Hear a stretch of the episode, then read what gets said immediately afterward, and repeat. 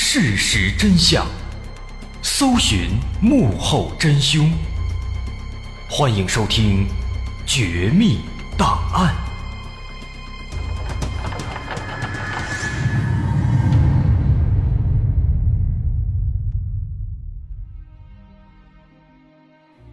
还原事实，探索真相。欢迎来到今天的《绝密档案》，我是大碗。一九七二年八月二十二日，美国纽约布鲁克林天气依然十分炎热，街道上行人不多，但是有三个男人却显得非常扎眼。他们穿着长袖衬衣和长西裤，让人好奇他们为什么不会感到热。这三个人确实比较特殊，因为不久之后，他们就会干出一起足以载入史册的既荒唐又搞笑的。抢劫案件。这三名男子分别叫沃托维兹、萨尔瓦多和罗伯特，他们正开着车在街上晃来晃去，寻找合适的作案目标。他们要找一个方便下手的银行，狠狠地抢上一笔钱。没多久，他们就锁定了目标——纽约城市银行。有意思的是啊，这三个人。并没有像其他的劫匪一样头戴面罩、全副武装，而是不慌不忙地停下车，穿上了他们的西装外套，又从后备箱里拿出两把猎枪和一把手枪，随便地塞进衣服里，接着大摇大摆地走进了银行。但让人没想到的是，其中的罗伯特因为太过紧张，他刚刚走进银行，还没走到柜台前面。猎枪就从衣服里面掉出来了，啪的一声摔在了地上。一瞬间，银行里所有的人全都齐刷刷地看向这边，那场面一度十分尴尬。而这样尴尬的一幕也给他们整懵了，他们甚至在原地愣住了，直到两三秒钟之后，他们才回过神来，急忙捡起猎枪，一溜烟的逃走了。就这样。银行的保安甚至还没有出手，他们就已经没影了。出师不利啊！但是这三个人并没有打算放弃。逃跑之后，他们又开车绕了半天，又选定了第二家银行。于是他们再次拿着枪冲进了银行里。可是万万没想到，刚刚走到柜台前，其中的萨尔瓦多。就遇到了一个熟人，他妈妈家的邻居奥瓦尔阿姨，此时正在柜台上办理业务，这让萨尔瓦多难办了。这个奥瓦尔阿姨呢是一个好人，小时候总给自己带好吃的，这总不能向人家开枪吧？于是他们的抢劫计划再次紧急终止，于是这第二次抢劫又失败了。接连遭受了两次失败，这回总该收手了吧？总该放弃了吧？但是他们并不这么想，他们决定先调整一下心态，先去电影院看个美国大片看《教父》，再吃点爆米花，喝点可乐，休息一下，调整调整，没准儿还能从《教父》里面学一些经验。于是他们开车来到电影院，美妙的电影时间。开始了。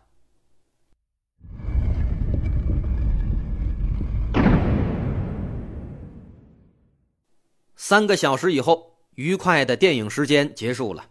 经过了教父的洗礼，这三个家伙马上又恢复了信心。他们决定去抢劫曼哈顿银行。三个人照旧开车来到了银行门口，拿着枪直接走了进去。这一次啊，十分顺利。枪也没掉，也没碰见熟人。接着，罗伯特和萨尔瓦多站在门口，有沃托维兹独自走到柜台前，他悄悄地递出了一张纸条。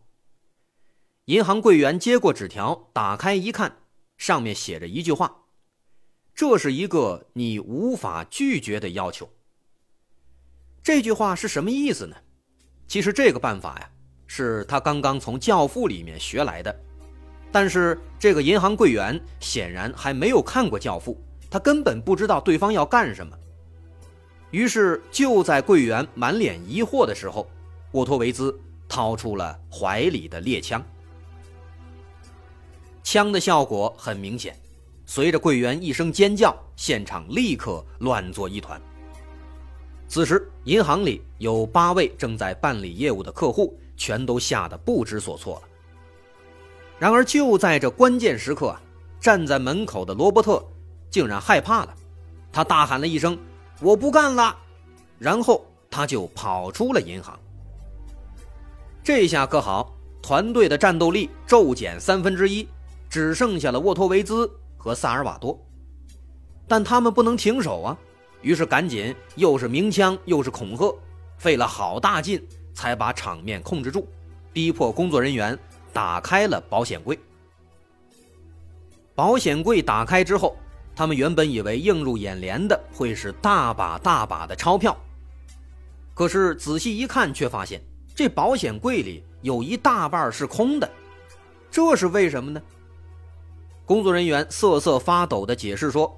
因为马上就要下班了，所以就在半个小时前，运钞车刚刚过来把钱都取走了。此时这里面就剩下一千多美元了。没办法，他们只好拿走了这少得可怜的一千美元，顺便还把客户们正在存的钱也都给抢走了。此时距离他们进入银行才不到十分钟，他们完全可以迅速逃走。但是沃托维兹却非要把银行的人员登记簿给烧掉，因为他们进来时在上面签字了，他想烧毁这些证据。可是，一不小心，他把桌子也给烧着了，一时间浓烟滚滚，飘到了外面的街上。此时，外面的路人看到了浓烟，还以为着火了，于是马上报了警。而与此同时，一名工作人员也悄悄地按下了报警按钮。而两个劫匪浑然不知，还在银行里慢悠悠地找钱呢。很快，他们又发现了一些现金，还有价值十七点五万美元的旅游支票，这让他们非常高兴。但是，他们并不知道，警察马上就要来了。于是，当他们搜刮完毕。正准备离开时，却发现银行外面已经站满了警察。看到这一幕啊，萨尔瓦多立马慌了，拿着枪的手开始不停的发抖。与此同时，屋里的人们看到警察来了，也全都激动起来。这下可好，沃托维兹不仅要看好屋里的八个人质，还要安抚萨尔瓦多的情绪，让他别害怕。同时还得以人质作为筹码和外面的警察做谈判。于是，接下来长达十四个小时的谈判和对峙开始了。在这十四个小时里啊，发生了很多奇葩的事情。警方赶到之后，围观群众迅速增多，不到半个小时，外面已经聚集了将近两千人。这沃托维兹显然是一个人来疯。聚集的群众越来越多，他也越来越来劲。他嘱咐队友看好这些人质，自己则走出去去挑衅警察，一边走一边高喊着：“阿提卡，阿提卡！”这个阿提卡指的是在案发前一年发生的阿提卡监狱暴动事件，因为当时美国政府的暴力镇压，有四十二名无辜的罪犯被枪杀。这引起了当时非常大的震动。在听见了阿提卡的口号之后，围观群众的气氛迅速被点燃。很快，有人开始喝彩，甚至借助阿提卡事件来嘲讽在场的警察。这一下子让沃托维兹更加兴奋了。为了展现自己的豪迈和才能，他还帮八名人质叫了披萨和冷饮。等外卖小哥送到了。还非常大方的给他分了一大把钱，甚至还把钞票撒向了围观的群众。这让围观群众的气氛几乎达到了高潮，他们也开始跟着一起高喊“阿提卡，阿提卡”，甚至还有人找来横幅，在上面写着“绑匪万岁”，把它高高的举起来。就连有一些人质都被沃托维兹的热情给折服了，一边吃着披萨，一边卸下防御，都认为这个劫匪呀，其实还挺友善的，甚至还有人帮他们向警方去求情。这下子，人质和绑匪竟然站在一起了，简直是闻所未闻。除此之外，当时还发生了一件非常奇葩的事情。纽约每日新闻有一个记者叫罗伯特·卡普斯塔特，他突发奇想，拨打了这家银行的电话号码。听到铃声，沃托维兹拿起话筒，于是站在外面围观的记者和里面的罪犯就这样展开了沟通。他们开始了一次前所未有的在。抢劫现场发生的采访。记者问他：“里面一切还好吗？”沃托维兹回答说：“还可以，就是有点热。另外啊，我要告诉其他同行们，那《教父》里面演的都是骗人的，那些手段一点都不适合新手。”随后，记者问他：“为什么要抢银行呢？”沃托维兹回答说：“为了给我心爱的人做手术。”他的名字叫欧内斯特·阿伦。就这样，连记者都开始趁乱采访了，现场的秩序可以说是越来越混乱，警方也手忙脚乱。面对这位高人气的罪犯，警方没办法，只能展开拖延战术，把对峙时间拉得越来越长。果不其然，随着时间推移，人群渐渐散开。而沃托维兹也逐渐没有了耐心，警方知道时机马上就要成熟了。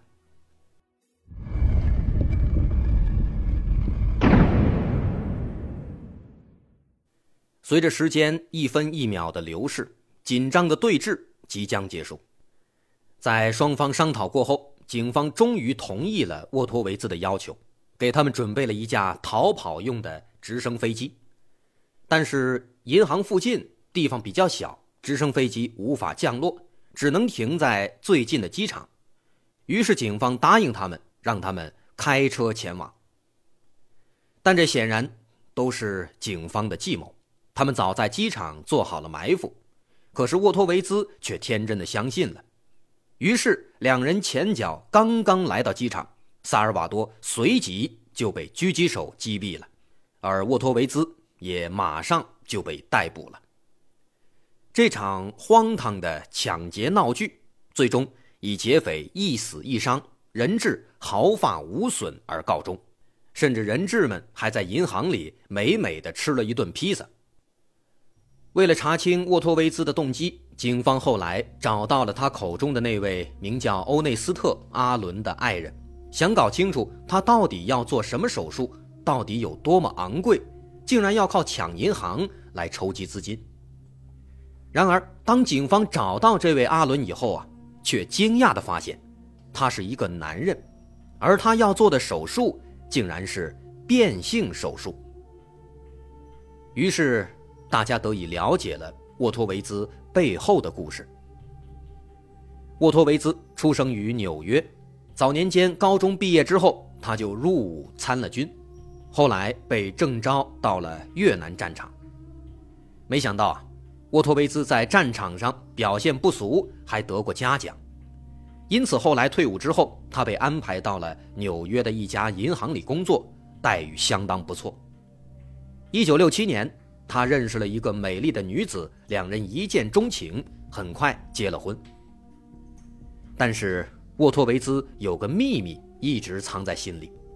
他其实是一个同性恋，在越南打仗期间，他第一次体验到了同性之间的爱情。